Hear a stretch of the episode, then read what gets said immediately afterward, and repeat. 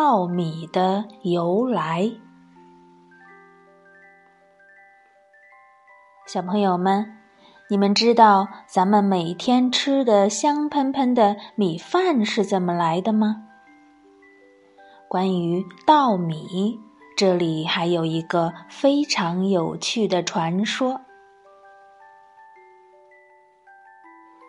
很早很早以前，当时的地面上没有稻田，没有房屋，只有一大片荒野森林，到处都游荡着野兽，人类就靠采野生的果实和捕捉动物来填饱肚子。有一次，天空忽然像破了一个大洞一样，大雨没日没夜的下个不停。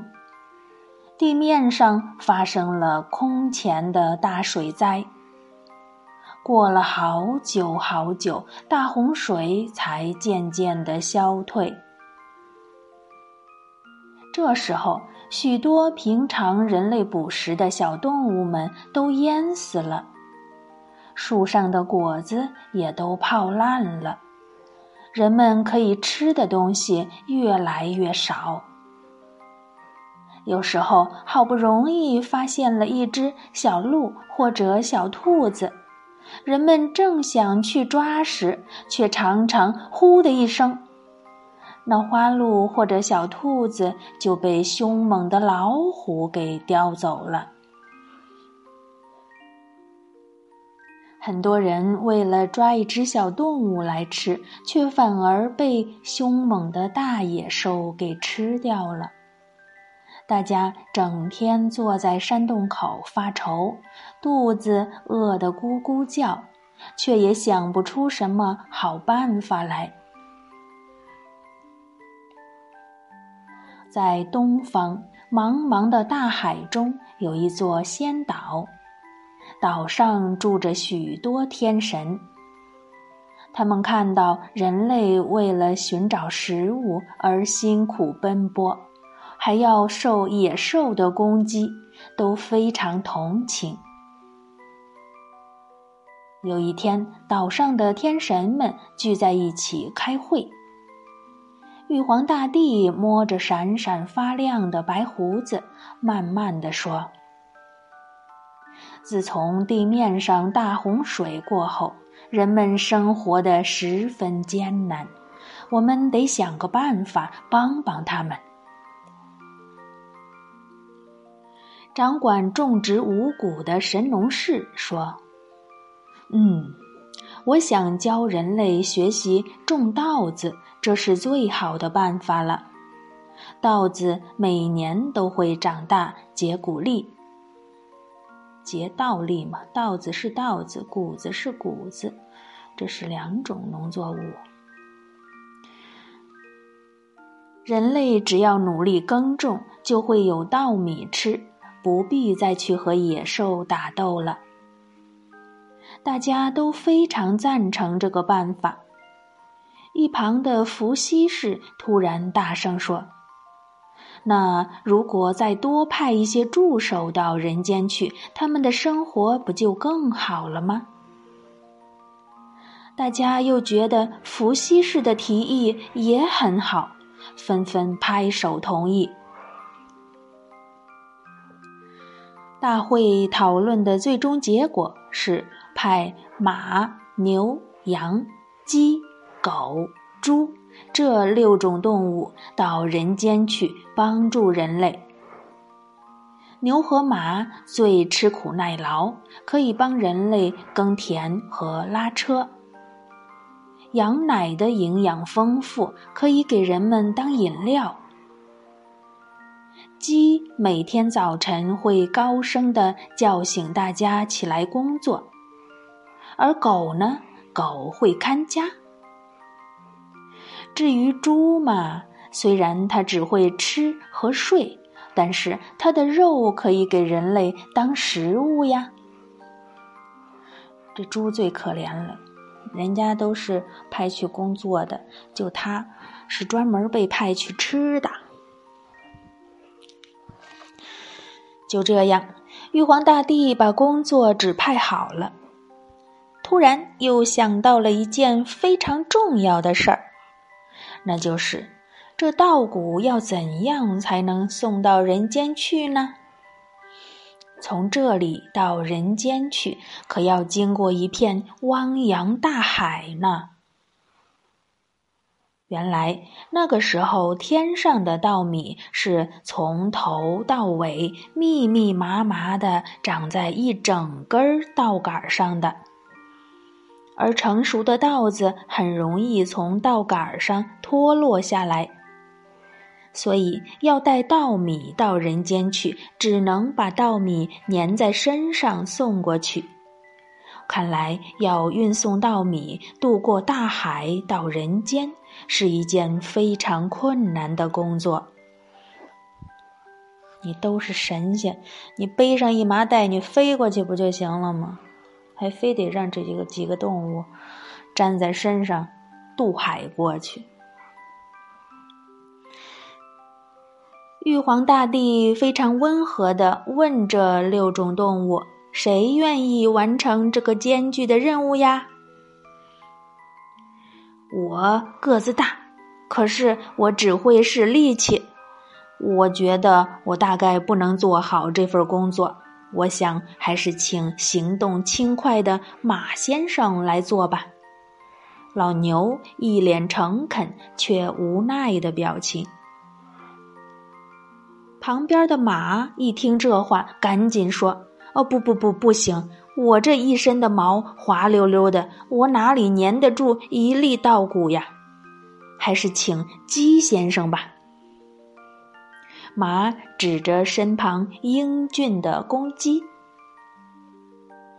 这可行不通呀！我长得这么小，我能带多少谷子呀？啊，稻子呀！鸡猛烈的摇着头。这一摇头可好，还掉下来了好些斑斓的羽毛。得，这还换毛呢。然后羊和猪也都提出了拒绝的理由。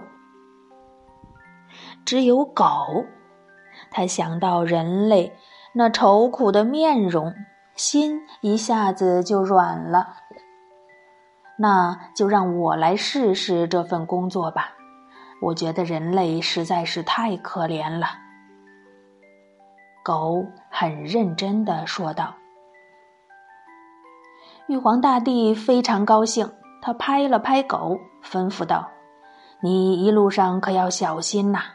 你身上带的稻谷剩下多少，以后人间的稻子就只能在稻杆上结出多少谷子。”又是谷子，他这里怎么这么矛盾？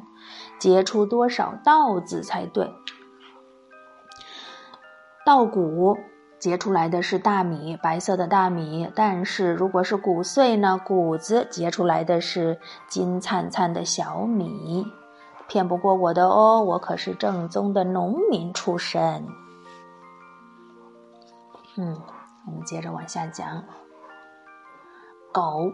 很郑重的点了点头，然后跑到天池里，把全身都泡得湿漉漉的，再赶紧跳进天仓的谷堆里，又是谷堆，应该是米堆好吗，大哥？怎么写的这么不严谨呢？跳进天仓的米堆里，我们给它改掉啊。当狗爬出米堆时。全身就沾满了米粒儿。这狗的毛得看什么品种的狗，狗的毛跟马的毛不差不多吗？如果是土狗的话，都是那么短，那么滑。大家一人身上沾点不就多了吗？是吧？非得让一个沾，死心眼儿。嗯，好吧，全身沾满了米粒儿。只露着两个黑亮的大眼睛，咕噜噜的转来转去，嗯，一下子就成了一个没有皮儿的寿司。这一列很奇怪的队伍终于出发了。他们在大海中游泳，海浪像一座座小山般起起伏伏。这狗啊，本来是个游泳专家，可是它必须照顾身上的米粒儿啊，尽量不让这些珍贵的粮食掉到海里去。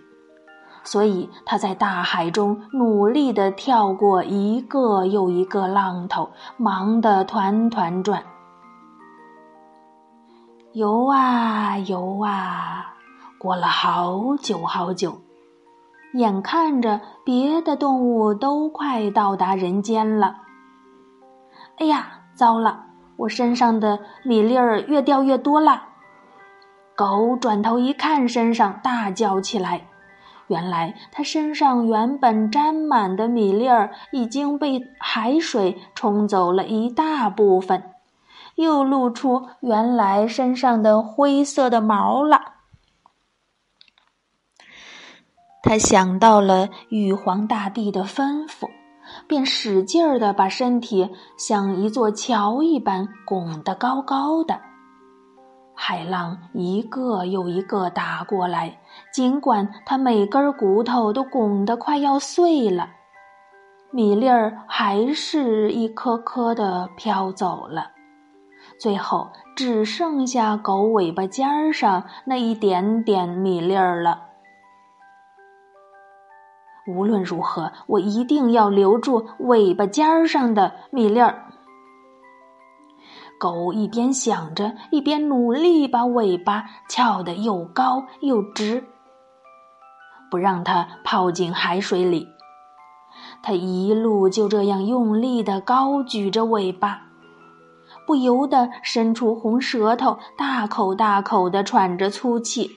虽然它的尾巴已经酸得快要断了，但是它一点儿也不敢放松下来。终于就要到达人间了，几个伙伴儿早已在岸边等了半天了。已经头昏眼花的狗，一个拼命游上了岸，达成了任务。把尾巴顶端的一些米粒儿送到了人间。就这样，地面上的人类终于有稻米的种子了。可是，因为狗只送来了尾巴尖儿上的一点点大米，以后地面上的稻子呢，就只在稻杆的顶端。结米粒。据说，人类从此以后就有了香喷喷的米饭可以吃了，不必成天再去外面奔波去和野兽抢食物了。至于狗呢，它可真的是人类最忠实的朋友。为了报答它千辛万苦的送来了稻种。人们便让他也跟着一起吃稻米饭。听说现在有好多地方，每年新的稻米上市的时候，都要先喂喂狗呢。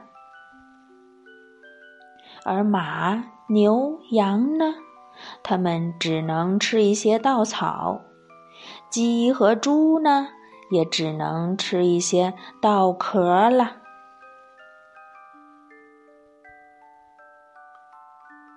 好了，今天的故事就讲完了。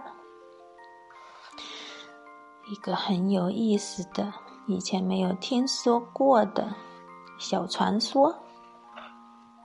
嗯，好吧，那我们就到这里啦。小朋友们，乖乖睡觉啦，晚安。